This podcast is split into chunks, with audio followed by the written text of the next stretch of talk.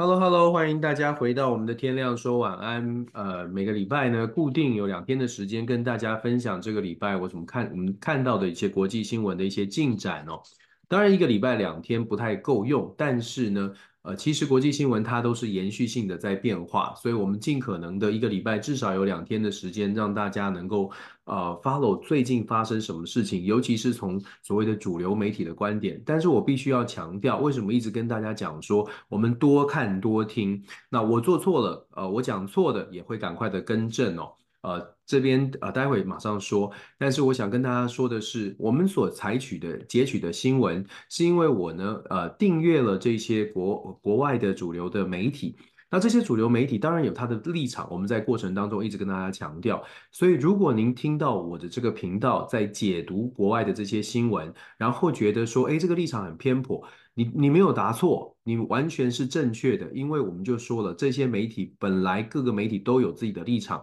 所以如果各位朋友觉得，诶，在呃中间观点，在我们分享的天亮说晚安分享的国际新闻，好像有一点立场，完全不是这个，好像是误解，或者是完全好像你错了，而是真的，我们分享的是国际新闻，呃，国际媒体的一个立场。然后我们强调的是，我们讲完了，我们告诉大家，因为我们其实一个初衷哦，一个想法就是，既然订阅这些主流媒体要这么多的钱，每一每一家媒体一年都是几百块美金的订阅费用哦，那也这也是我之前为什么在推广，如果可能的话，大家可以订阅原文。可是因为大部分的朋友他并不会花这么多时间，也不会有，也不想要花这么多钱，那我们呢又是一个免费仔的精神，如果我们知道什么消息，跟大家做一个分享。那所以，所以我还是要强调，如果大家觉得，诶，这个主流媒体的观点你不喜欢，或者你觉得很偏颇，完全是正常的，完全是正常的，因为我们的重点在于。看看不同的观点讲什么，然后我们自己再去看看。如果你真的有兴趣对于这个话题，而且你真的觉得西方的这个观点你觉得不对的，或者是你觉得很偏颇，那么你就去看看，自己再进一步的去做一点功课，看看别的媒体，不管是你从法国啊、中东啊，还是从从从中国大陆，从从任何其他的角度再来看一下别的观点，然后你。凝聚成为你自己的想法，这个才是我们在推广的，而不是说来到这个平台之后，听了这个 Dennis 讲了这个新闻啊，这个事这个事件就应该是从这个角度来看。这一点呢，我还是要讲得非常清楚。好，赶快来看一下这个里啊、今天啊、国际上面呢，我们关键的这个呃关关注的话题是什么？来，一样的，先从华油开始。很多朋友开我玩笑，就是网络上面都会看到这个。我最近在搜寻什么？真的很不好意思。最近因为美国大家知道感恩节，感恩节完了，其实今天是星期一，在美国呢，这个呃叫做 Cyber Monday，又是一个特卖的礼拜一的网络特卖。那最近确实 是在看这个行李箱哦。上次大家应该有听到我跟赫赫门老师的讨论，我们在我看在看行李箱，因为行李箱出差的行程太多，那个轮子。坏掉了，实在是很难很难受，所以最近确实是在搜寻行李箱。我自己先自首，因为有很多朋友都在都在我们在分享的时候在看我最近在看一些什么事情，确实有在搜寻行李箱。好了，闲话说太多，调整一下心情，因为最近的心情确实受到很多的朋友的这个批评指教哦，呃，有些有受到一些影响，都想办法让自己调整心情，感谢大家的支持。好，华油呢，今天当然是针对所谓的以以哈冲突或者是中东冲突哦。我们说华油一直都是用以色列对加萨的战争来定调。那么最新的更新呢，是双方已经进行了停火的谈判啦，人道停火四天，签订的人道停火协议有四天哦。那人道停火协议四天呢，真的也开始交换了人质。其实啊，在本来的这个签订人道停停火的协议当中，讲的是希望这个哈马斯可以释放。五十名的人质，然后呢，在这个呃以色列这边呢，也能够把抓到的哈马斯能够释放回去。那目前这过去这三天到目前为止，已经释放了五十八名的人质，而且最新的消息呢是说，哈马斯跟以色列之间某种程度达成一个默契，就是会继续朝向停火延长的方向来前进，但是之前的协协议就讲了，每多释放十个人就多一天，所以哈马斯现在也在思考，就说如何来继续的来释放人质哦，这是最新的消息。不过不同的媒体有不同的角度跟观察报道，因为呢，我们现在在看华邮是讲到说双方有一个共识，但是纽约时报它的报道角度就讲到了有一些隐忧，待会我们马上会看到。那基本上呢，到目前为止是释放了五十八位。那华邮呢，后来有后续有据信民意的报道，到底释放了哪些人？待会我们稍微提一下。另外呢，就说在这个以哈冲突，也就是以色列跟加萨之冲突的这个过程呢，因为人道停火，所以在加萨走廊部分呢，也开始陆续呃收到了一些援助的物资。可是必须要讲哦，它的这个物资的这个进入的速度跟需求是不不成正比，也就是加萨走廊这边的生活的条件还是非常的糟糕。那再来呢，这个华邮就比较细的在报道，细部的报道就说这些人质的反应哦。我们看到了，呃，华邮有讲到说，几个礼拜的这个被挟持之后呢，泰国的一个泰国妈妈终于见到了她的孩子。在哈马斯释放的人质当中，泰国跟菲律宾的移工其实是最呃最早最也最快被释放出来的。那当然，我们上个礼拜有跟大家分享哦，因为泰国政府事实上直接找的是，呃，根据媒体的报道，泰国政府直接找伊朗进行谈判。那我们知道哈马斯背后的最大支持者就是伊朗，是不是因为这样，所以泰国的人质是优先释放的？这个这当然有。有待这个完整的证据哦，但是目前看起来确实泰国跟菲律宾的移工呢是在第一波的五十八人当中这个比例比较高的。那当然了，美国就是对于哈马斯来说，也许手上抓着美国的人质会更有影响力或更有谈判的这个筹码。可是目前呢，这个十个目前已知的十个美国人质呢，现在是释先释放了这个一位哦，一位这个小女孩。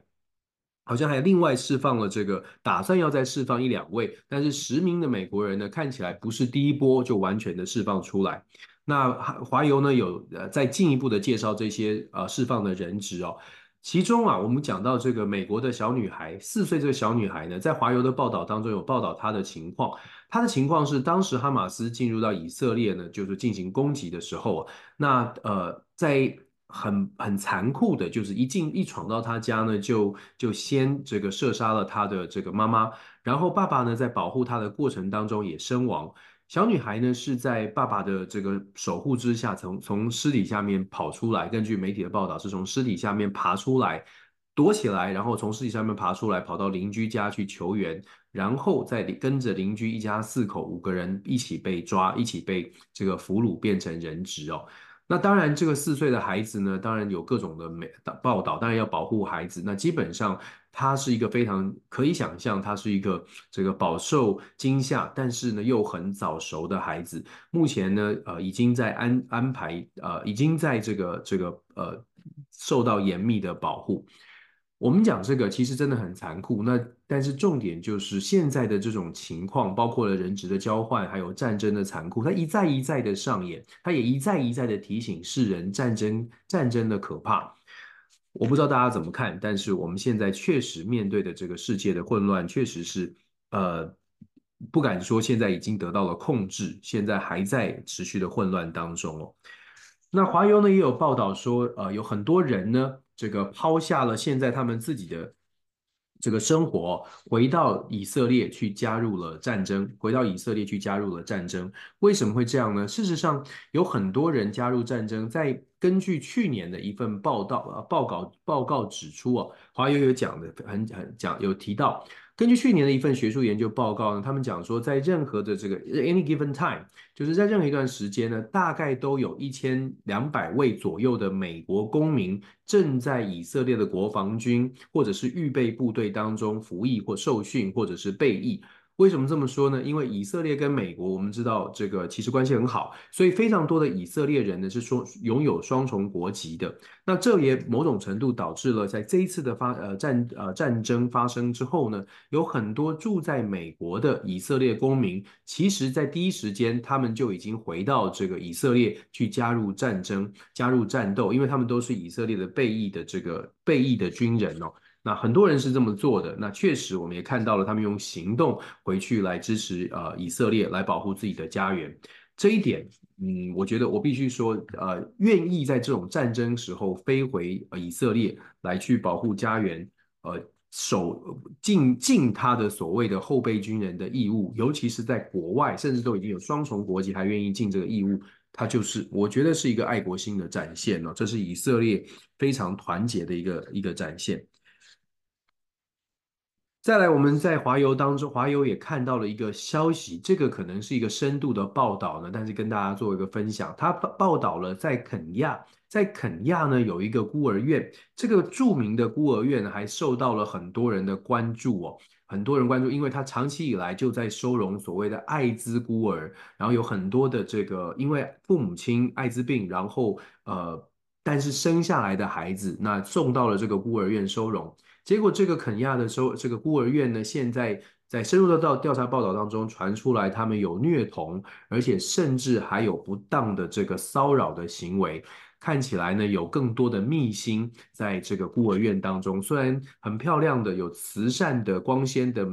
呃这个呃这个 title，或者是有宣传，甚至是有名人背书，但是看起来肯亚的孤儿院呢，好像也有一些不为人知的故事。那当然，华邮做了一个深入的调查报告，有兴趣的朋友可以来关注一下。就像我们之前说到的，华邮之前在报道所谓的 Smithsonian，就是美国最大的博物馆，他们在收集呃头盖这个人体的骨骸哦，好像并没有得到这个原住民或者是家属的同意。这个呢，一个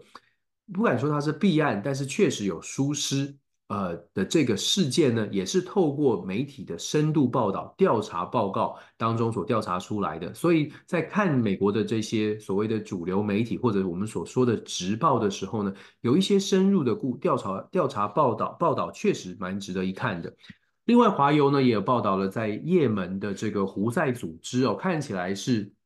配合着这个所谓的以哈的冲突，他们打算呢在这个呃。本来打算要挟持跟以色列有联系的这个油轮，但是呢，被美军在海上给拦截了。也就是说，美美国呢阻挡了也门的胡塞组织对于以色列的这个船只的一些攻击跟挟持。这个是我们看到的消息哦。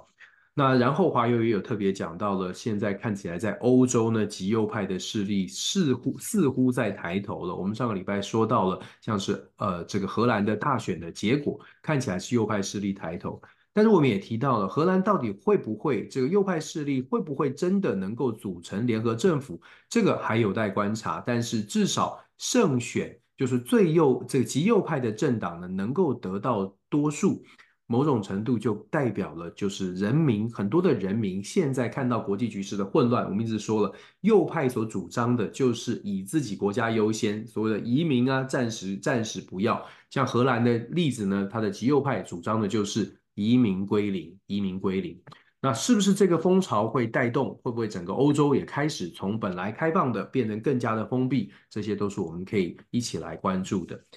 我们继续进行到《纽约时报》。纽约时报呢讲到了一样的是所谓的释放人质，我们可以看到从画面当中或者是从报道当中可以看到人质获释之后，他们跟家属相拥而泣，跟家属非常的这个感感动的画面，因为心里的煎熬这么久啊，确实是非常非常这个呃呃情这个 emotional 的这个时刻。但是呢，我们也必须说，纽约时报有特别讲到，虽然哈马斯跟以色列有打算要朝延长停火的方向来前进，可是呢，有一个重点是，现在可能双方会有一些歧义的部分，是在于双方在释放人质的时候会对这个名单，也就是看起来就像我们刚刚说的，为什么第一波的名单泰国啊、菲律宾的移工会先释放出来，似乎是哈马斯跟以色列在做对对接的时候，双方都没有太大的争议。那现在呢？接下来的下一波就是释放的名单，也许以色列会希望释放哪些特别国籍的或特定的人士，可是哈马斯从他的盘算要释放哪些人，可能他自己手上的筹码会比较多。纽纽约时报的报道是说，双方在这个人质名单释放的先后顺序上似乎有一些不同的意见，这是纽约时报获得的报道。这个我们可以后续再来看所谓的复杂情况。纽约时报是说还有复杂的情况会不会有一些变化？那我们就可以后续来观察。可以确定的是哦，这个就算是人道停火结束哦，大家应该可以想象，人道停火这四天，就算再延长一天，再延延长两天，甚至是人质完全的释放，双方都没有人质之后，战争会不会继续开启？双方真的会因为停火就好像嗯，所有的旗舰或者是所有的冲突都解就就消消除了吗？停火之后，所有的这个愤怒就已经就可以平息吗？看起来没有这么简单，所以我们才说整个中东的局势现在还是有非常非常多不稳定的因素。刚刚才特别提到了，胡塞组织也在这个这个海上打算要有打算要拦截以色列相关的船只，这些会不会都一触即发？还有黎巴嫩的真主党到底如何来介入？可以观察。再来，《纽约时报》也有报道俄罗斯。俄罗斯的部分呢，是这个俄罗斯妇女啊，他们抗议，抗议什么呢？抗议有四十一万，目到目前为止呢，普丁政府已经动员了四十一万的所谓的后备役。那俄罗斯的妇女呢，在各地啊，他们说呼吁这个要求或者是抗议，不管是用什么词啊。基本上他们是认为说，政府啊，你动员了这么多人，战争一直打下去，你要让这些人复原，让我们家里的男丁回来哦。所以俄罗斯的妇女呢，在各地串联，希望来做这个呼吁，能不能有效果，实在是很难说。因为目前俄罗斯包括了消息啦，包括了这个政府的这个权力还是非常明显的。那《纽约时报》呢是报道说，俄罗斯的妇女有这样的抗议，但是啊，呃，我们说这种抗议到底会不会有效，不知道。可是确实。它反映出来的是俄罗斯内部对于长期抗战这件事情，我们说说过了，普丁政府是认为说低强度的我们就长期抗战下去吧。可是呢，呃，这个妇女家里的妈妈啦、姐姐妹妹啊，然后太太啊，觉得觉得说这个战争到底要打多久？那没有休假的战争已经打了六百多天了，究竟还要打多久？所以有这样的一个抗议哦，希望能够复原。是不是能够真的调动，能有这样的调动出现？我觉得这就考验了普丁政府他们的盘算。但是俄罗斯内部呢，有这样的声音出来。再来，《纽约时报》也有报道，他说：“这个我们回到了石器时代，讲的是加萨。我们刚刚特别提到了加萨，即便有人道的停火时间，但是人道停火时间远远不够。”加萨地区进行运补，包括了食物、粮食、水都不够。联合国调查呢，在加萨地区现在只有百分之四，整个加萨地区现在只有百分之四的人的人口啊，或者是人民呢，是可以有，到目前为止还有所谓的这个呃矿泉水，还有水，还有水可以使用，不见得是什么来源，但是只剩下百分之四还有水可以使用，否则其他的人呢，都必须要到特定的地点，可能去找水。然后在食物上面也是短缺的，更不要说有居住的居住地的短缺哦。所以，所以这个《纽约时报》就报道了，在加萨地区的生活呢，基本上是回到了石器时代，也没有燃料，也没有也没有煤炭哦。非常多的这个家庭呢，都烧他们的窗帘门帘来取暖，这个是目前在加萨的生活的困境。我们一直在强调，战争它的残酷不仅是在战场上的伤亡，还有整个民人民生活是完全变了调的，不是只是呃英勇的战争故事，背后还有生活生活的改变，以及整个社会如何来支撑，这些都是战争它一旦战争开启之后，它必须面临的困困难。那再来呢，《纽约时报》也报道了一个世界新闻，这个新闻大概很呃。基本上这个很少人注意到，他是特别讲到说，在隧道里面被困了十五天，什么隧道呢？他讲到说，印度现在正在营救有四十一名的工人，他们在挖掘，就是喜马拉雅山穿透喜马拉雅山的这个隧道。现在呢，隧道坍方了，为了要开一条新的路，便捷这个交通。那这条隧道开挖掘的过程当中坍方了，现在有四十一名的工人呢，被困在这个这一段的这个隧道当中哦。现在呢，印度政府呢是打算从山上，就是高点呢，挖一条凿一条这个井。凿一条从高处凿下去，因为两边都封住了，所以他们希望能够凿下去。这已经经历了十五天了，到目前为止呢，虽然好像还有这个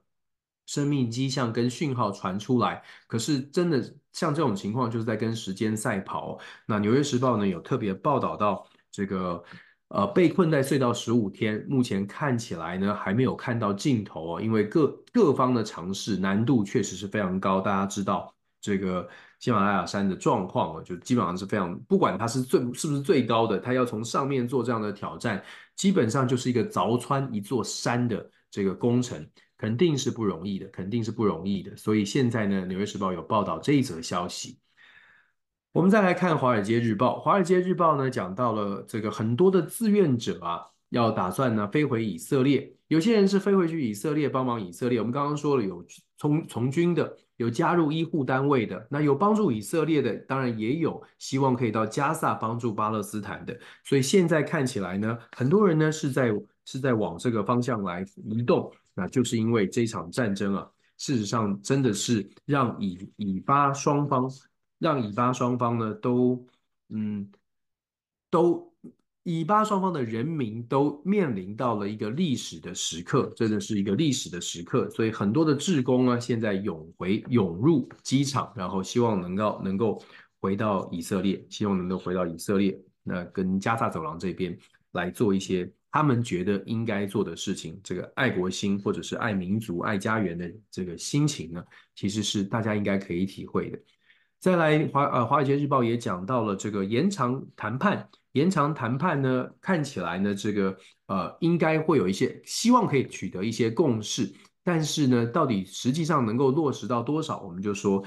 不知道。这个四天的停火协议到底能不能够再延长？关键还是在哈马斯的人质。我想现在既然已经签了这个协议哦，十位人质多换一天这个概念呢，如果哈马斯想要去做到这件事情，那么他们就会思考怎么样去找到下一波的十个新的人质。那哈马斯的这个团体呢，是在 Telegram，就是这个电报这个通讯软体上面，是表示，的确是表示他们愿意去考虑要延长停火。华尔街这个华尔街日报也提到了这个 Elon Musk，说这个 Elon Musk 呢，这个马斯克呢访问这个呃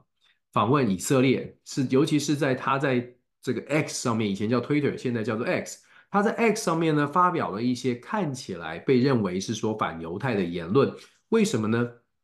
因为他就回应了一个这个网络上面的一个留言，X 上面的留言，这个留言是讲说犹太人呢都有这个犹太人有一些这个反白人的这个情绪，或者是犹太人有一些反白人的想法，呃，然后伊隆马斯去回应说这个确实是这样，事实好像就是这样，事实好像就是如此。因为这样的一个回复，让很多人觉得伊隆马斯他自己本身也是反犹太的，或者是说支持反犹太。然后呢，这个推特上面呢又不去特别的禁止反犹太的言论，这就引发了很多犹太人的不满。当然，那在这样的一个时机下面呢，他访问以色列是不是要去做一个修补？然后特别去呃在拜访纳坦雅胡的时候呢，去传达说这个呃。对犹太或者是对以色列的好感，呃，我们就说了，是不是做一个形象的修补？我们可以来思考一下哦。那这件事情其实也闹得蛮大，毕竟伊隆马斯是个非常有名的人哦。不管他对于中东的这个问题的评论，还是对于两岸关系的评论，其实大家都很关注，这一点也是很特别的地方。媒体很喜欢关注伊隆马斯，因为他确实是很有话题性。所以大家有没有注意到，最近这几年，只要伊隆马斯讲到中东，讲到呃台海，大家都会变成都都会去。都会变成一个新闻哦。那目前看起来，Elon Musk 现在好像正在呃试图的去跟这个以色列呢保持一点关系。那当然，他也提到了这个血这个会提供加沙地区这个网络哦。这个我们只能说，Elon Musk 他这个呃手中的资源虽然不代表政府，但是作为一个世界最呃有名的企业家之一啊，再加上他手上的这个财富跟资源可以动用的条科技的资源，确实是蛮多的。那当然难怪也会这个呃动不动就引发世界媒体的焦点。华邮呢也有报道，另外的一个报道是报道法国的一个消息哦。华华邮的这个世界新闻当中讲到了。法国的六名的这个年轻，嗯，年轻青少年，他们被指控呢，在三年前，我不知道大家记不记得这个新闻。三年前，法国有一个老师，因为展示了这个先知穆罕默德的漫画，然后呢，在学校被杀害，这个事情闹得蛮大的。那法国现在开庭审理这个案件，因为。其中跟这个老师被杀害有关的，就是有六名的这个青青少年，他们被指控帮助杀害这个老师的男男子哦。那这个呃，等于是有当助手一样的呃提供了这个呃一些资讯，或者是提供了这些啊、呃、帮助，那导致老师被杀害了。现在法国呢在进行开庭要审理这件事情，就是法国老师 Samuel Paty 被斩首。这个事情呢，可能后续我们可以再来关注，因为这件事情基本上反映出来的就是所谓的穆穆斯林到底怎怎么来处理宗宗教上的争议，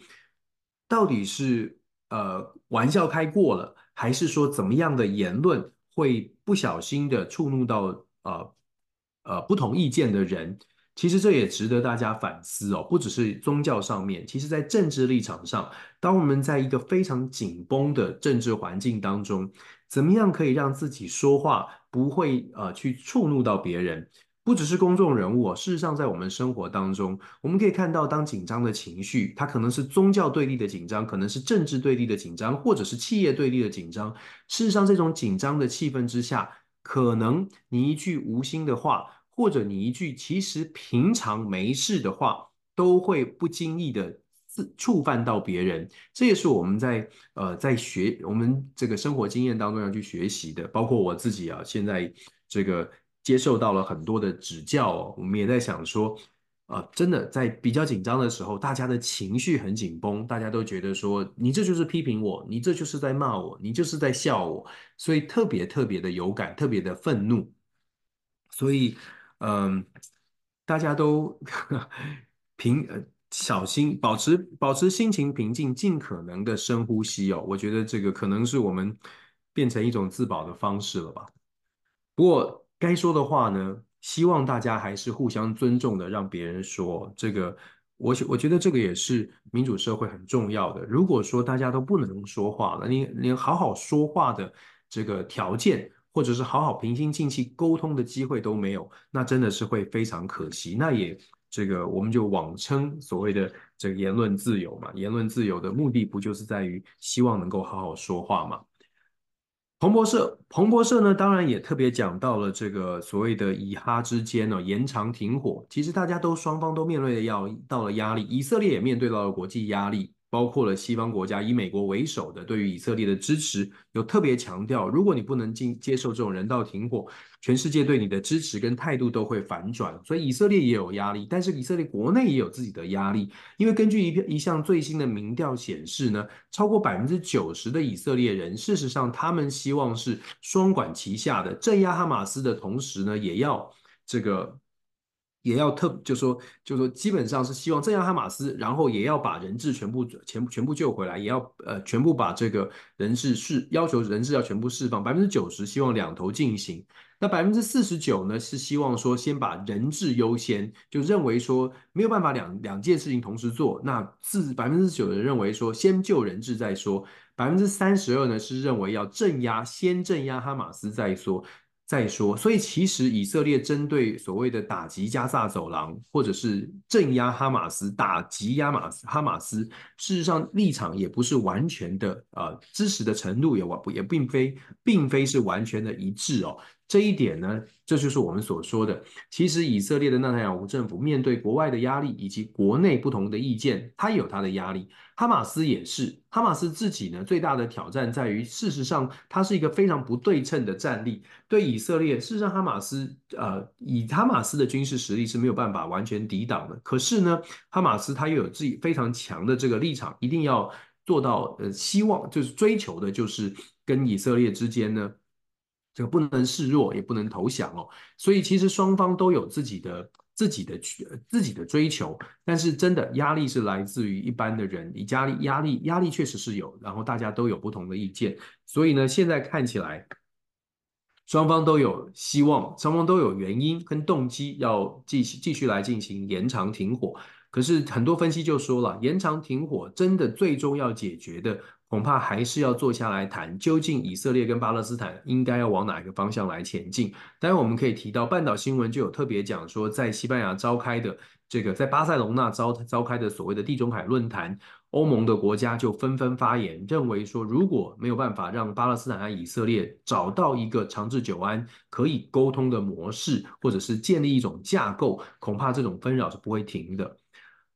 呃，彭博继续也有报道，这个英国的英国的首相苏纳克呢，在接受彭博专访的时候呢，有提到了几个重点。第一个，他说呢，英国的经济呢，任务他认为，在目前的这个保守党的带领之下，英国的经济正在逐步的复苏。当然，如果要跟这个疫情时间相比，当然是复苏了。他提出的数据呢，是英国现在呢，呃，收的最近期。这个涌入英国的投资已经超过了三百七十二亿美元哦。他说这个数字还会再增加，尤其是英国，我们知道英国现在又签了就加入 CPTPP，然后未来呢，英国也更加的积极介入到所谓的印太地区，不管是用投，不管是考虑投资还是呃盟友之间的建立更紧密的盟友关系，这些都有可能帮助英国在促进这个投资跟促进商业的往来上面，可能对经济有帮助。这是苏纳克的说法。再来呢，苏纳克也被问到了反犹太的问题，因为他跟这个伊隆马斯之间有一些这个交流，近期有一些交流，所以大家就说，那是不是你是不是支持这个伊隆马斯的论点啊？因为伊隆马斯居然去回复说，这个犹太人确实有一些反白人的倾向。那苏纳克的反反应呢是说，当然他不会为所有跟他有互动的人的言行来负责。那当然，苏纳克是强调英国是绝对不会，他个人也绝对不会有这种反犹太的说法，这是一种他的这个回应哦。然后呢，也被问到了英国到底什么时候会再举行大选？因为英国的这个内阁制哦，事实上它是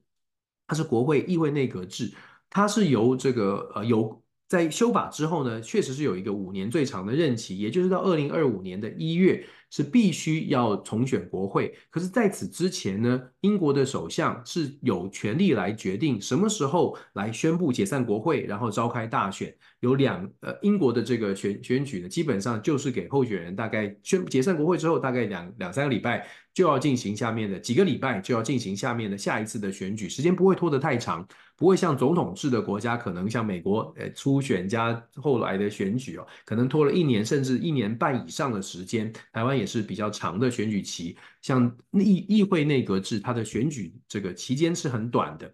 那苏纳克是说呢，目前他还没有考虑到解散国会。其实说穿了，最现实的问题是，现在的保守党，苏纳克所带领的保守党，在民调上面落后工党足足呃多达百呃十九个百分点哦。也就是说，虽然保守党现在在议会是占多数的席次，而且是明显的多民选过半的多数，可是要再次举举行选举呢，恐怕胜算呢是堪虑的，所以苏纳克呢在被被问这个问题的时候，他是说没有这么快哦，没有这样考虑，现在先把事情做好，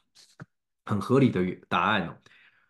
彭博社也报道了南北韩之间的紧张关系哦。我们说最近哦，尤其上个礼拜，北韩发射了侦察卫星，而且还说啊，拍到了这个美国的所谓的海这个军事的在南韩的军事部署。那北韩呢，近期又有一个动作，根据彭博社的报道，北韩在所谓的这个双方的呃边境，也就是过去呢在。这个呃友好共同协议之，二零一八年签的这个协议之后呢，本来不该设定的一些禁止的区域、和平的区域呢，现在北韩开始慢慢的把一些武器的轻装备送回到这些哨点哦，那是不是代表双方又更紧张一些？我们还是一样后续观察。但是呢，长期以来朝鲜的局势就是这样的紧呃松松紧紧的，所以要看到近期就马上会有兵凶战危，恐怕不会这么的严重。但是呢，南北韩的关系确实现在是朝向比较紧绷的方向发展，确实是没有错。这后续也可以来观察。然后来再来，彭博社也讲到了习近平，中国国家主席习近平呢即将访问，二零二一年之后首次将访问哪里？访问上海。为什么这个新闻特别拿出来讲呢？其实。之前习近平访问出访，可能都都不一定会受到这个关注哦。但是访问上海很很很被关备受瞩目的原因，是因为大家知道上海封城的期间呢，有不同不同的声音，很多人反面的、负面的讯息、负面的意见。都是因为上海全面的封城，让很多的人民是受不了的。所以，习近平在二零二一年，也就是在疫情之后，首次的造访上海呢，目前看起来，这是南华早报的报道，他首次二零一二一年起的首次造访上海。引发了蛮多的关注。那目前根据彭博社的报道呢，他们是说习近平将会造访几个企业，还没有公布是哪些企业，后续我们可以来观察。但是上海到底怎么样来迎接国家主席习近平？当然了，当然这这个绝对是绝对是热烈欢迎嘛。但是事实上，他跟上海的一些互动呢，很值得关注，因为它某种程度反映出现在中国大陆人民到底如何来看待目前这个国家领导人，到底是、呃、得到一个什么样的评价啊？这个我们可以来后续来看一下。再来呢，这个彭博社也有讲到，同样的刚刚的一个消息，就是也门的胡塞组织打算在海上拦截这个以色列的以色列的这个船只哦，这个被美国给挡了下来。特别讲到这一点，我们看《财经时报》，英国《财经时报》呢讲到的是卡达表示，作为中间人的卡达表示呢，哈马斯必须要找到更多的人质，才能够延长停火的协议。我们说看这个新闻呢，尤其是连协停火协议这个部分。每一家媒体其实都有报道停火协议，然后都讲到了希望延长停火协议。可是呢，不同的报道他看到的点就不太一样。像华邮啦，基本上就在讲说，哎，双方有这个意愿。那纽约时报呢，是透露出消息说，这个停火协议呢有人质的问题，有人质的名单的争议。那卡达呢是说，哎呀，看起来呢，卡达的角度，呃，伦敦这个财经时报的角度呢是说呢，现在看起来还有这个呃，哈马斯还要多努力一点。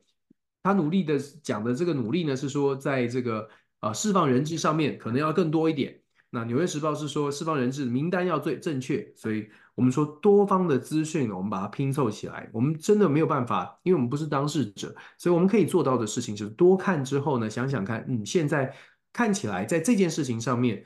哈马斯跟以色列都想要朝停火，都想要继续延长停火，目标想法可能不同，但都想要延长停火。困难点在哪呢？困难点可能是出在人，呃，哈马斯要释放的人不够多，或者是哈马斯提出的人名单，以色列觉得不满意，或者是以色列要交换的这个囚囚犯，交换的哈马斯的这些这个这个武装的这个呃呃人士呢，武装的军士兵呢，可能也不是哈马斯满意的这个名单，都有这种可能。但是从多方的思考、多方的报道当中，我们大概拼凑出方向有了，细节还在谈。大概是这样哦，然后呢，这个伦敦的财经时报呢也有讲到说呢，从文件显示啊，阿联酋呢是计划呢利用这个呃呃 COP COP 的这个高峰会二十八高峰会呢，提出新的这个石油的交易，提出新的石油的交易案哦。那基本上他是讲到说，这个阿联酋呢打算要进一步的来推动这个石化石化的这个石油的石油的交易。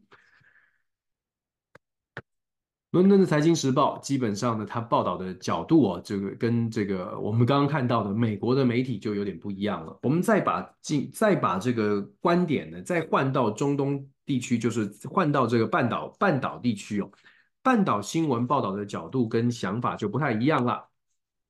基本上我们可以看到呢，他讲到说，巴塞隆纳在西班牙的巴塞隆纳论坛呢，希望呼吁以巴呢可以。这个两国解决方案还是必须要早日来谈哦，否则的话呢，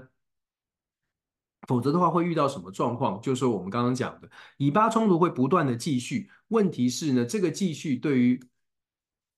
这个继续呢，对于双方就算停火，可能也没有办法维持太久。这也是为什么我们一直在强调，呃，基本上如果说中东的局势真的要稳定下来。必须要有一个协调的机制，而且要完整的、稳定的架构出现，否则这一次的就算是停火，也是非常非常短暂的。这是半岛新闻所提到的。这个哈马斯呢是一个无法扼杀的想法。博雷利就是说欧盟的代表呢，外交代表，他讲说哈马斯并不是一个仅仅只是一个单一的组织，因为哈马斯是一个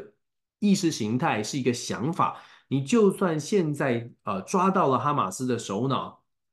就说甚至是追捕到了哈马斯的重要人士，他的这个思想、他的这个想法、意识形态仍在，他就会继续的蔓延。所以这个基本上国际上很多人是认为哦，就是把哈马斯歼灭这种说法呢，恐怕并不是太呃太实际。相反的，可能要想办法去跟他们进行谈判。当然，我们必须要说，这是不同的观点呢。有些人认为说，不不对不对，我们就是要完全歼灭，歼灭了就没了，歼灭了就没有这种想法，这也是一种观点，就看你站在哪里了。再来，半岛新闻也有特别讲到了这个呃这个呃塞拉利昂，其实就是所谓的狮子山哦。塞拉利昂的总统呢，这是非洲的国家。这个新闻也相对来说没有在美国的媒体作为一个主要的新闻，但是它确实发生在非洲的呃这个呃这个狮子山或者是塞拉利昂，它的翻译哦，塞拉利昂这个国家呢。他们发生什么事情？他发生一日的政变。这个周末，他们发生了军事政变，但是政府呢，很快的能够把这个镇镇压给平息下来哦。这个武装的对抗只发生了一个一天，大概一整天的局势就已经稳定下来了。所以非洲呢，我们我们之前有跟大家说过，其实非洲很多国家政权都是不稳定的，狮子山只是其中之一而已。还有太多太多的国家呢，事实上，就算现在有。所谓的民选政府，它内部的政局并不是非常的稳固，更何况很多的武装武装组织是在这些非洲国家当中，啊、呃，不在政府的这个控管的区域当中是非常活跃的。也就是说，这些非很多的非洲国家，它的这个政权并没有想象中的稳定。虽然我们很少关注，但是呃，一旦发生啊，可能都是推翻政府的军事政变。那狮子山这一次呢，挺住了，但是。恐怕呢，未来还有不少的变数。那在这个半岛新闻也有报道了，这个暂时这个南北韩的争议，我们说了，在军事条约呢，双方都决定这个共同友好条约暂时暂时暂停之后呢，目前看起来啊，已经又有一些又有一些军边境又有一些军事的动作。然后半岛新闻也报道了，美国的海军扣押了跟以色列相关的货船。很快的来到俄罗斯，俄罗斯卫星通讯社的消息呢，又是完全不一样的看法了。因为角度呢，就更加的注关注在所谓的俄乌战争以及俄国对于美国、俄国对外国的看法。在俄罗斯卫星通讯社当中讲到的是，俄罗斯呢讲到说，他们有证据证明美国其实呢是在向乌克兰提供了蛮多的有毒物质，甚至是化学武器哦。他们是说，他们是做出这样的指控。是是否真的是这样？我们这个还需有待调查。但是俄罗斯的媒体，我们可以看到他们看到的消息，他们在谈的话题是美国在提供化学化学制剂，有有毒的化学制剂。然后俄罗斯的这个国防部呢是讲说，俄罗斯防空系统在亚速海上空摧毁了这个乌克兰的导弹跟二十一架无人机。另外，其实俄罗斯现在在对乌克兰的所谓的无人机的攻势，其实也并不并不这个啊。呃，并并不轻松，还是持续的在攻击当中哦。俄罗斯卫星通讯社也讲到，俄罗斯外长呢讲说，世界多数国家表明啊，不会让西方为了自己的目的啊，利用 G 团体用 G 团体。其实他就在针对所谓的美国为首的西方国家，不要去利用 G 团体的这种场合来散播所谓的这个政治意识形态，譬如说民主对上集权，类似这样的说法。那呃，这个俄罗斯卫星通讯社也有谈到说，中日韩峰会举行的时间为何还没有定哦？看起来还有不不少的这个争议跟疑义。然后也也报道了俄罗斯工商会谈到俄罗斯贸易转向东方发展上面发展这个需要发展与上合组织，就是上海经济合作组织跟金砖国家的合作。很显然的，这个是。由俄罗斯的观点来看这个世界，他们认为呢，现在俄罗斯所面临的困境，必须也要多交朋友。那交的朋友肯定不是以跟美国为首的所谓的民主盟国来走得更近一点，而是跟中国或者是跟金砖国家，呃，这些国家走得更近一些。这样的一个想法呢，某种程度反映出来我们所担心的，会不会这个世界真的越来越走向两极的体系？虽然我们不希望，虽然我们都说世界不会脱钩，没有办法脱钩，大家的中美以中美来看，中美的经贸高度互赖，可是这种互信，就是呃，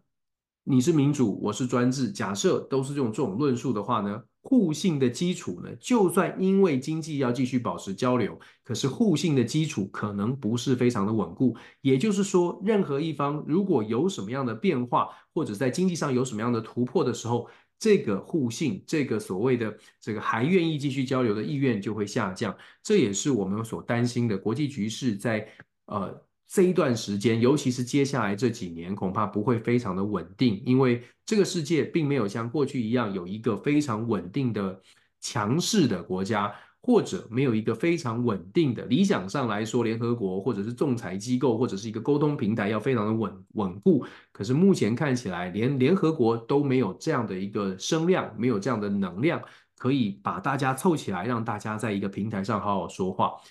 我们是不是会进入到下一个更加冲突的年代？呃，不敢说第三次世界大战，但是呢，我们会不会进入到一个战争或者是准战争的年代？这一点呢，是我们要担心、要戒慎恐惧的。怎么样能够把所有的冲突在呃透过沟通跟外交手段来化解，而不是透过战争来解决？现在世界已经有两场战争正在发生，这两场战争呃都不是大家本来所预期到的。在三年前、五年前，事实上没有人预期到世界还会有大型的冲突，但是它都发生了。所以我们在看这些国际新闻的时候呢，一再的跟大家说，看这些国际新闻，收集这些讯息，不是说单方的收集，同时我们也要去反思，甚至也要去多方的、多角度的看，否则我们会很容易的会掉入一个单方的思、单向的思考，就是可能是完全美国，可能是完全中国大陆，可能是完全俄罗斯哦，这些呢，或许对我们判断都不是太有利的。最后，我想跟大家致个歉，就是补充一下。我在呃呃上个星期在呃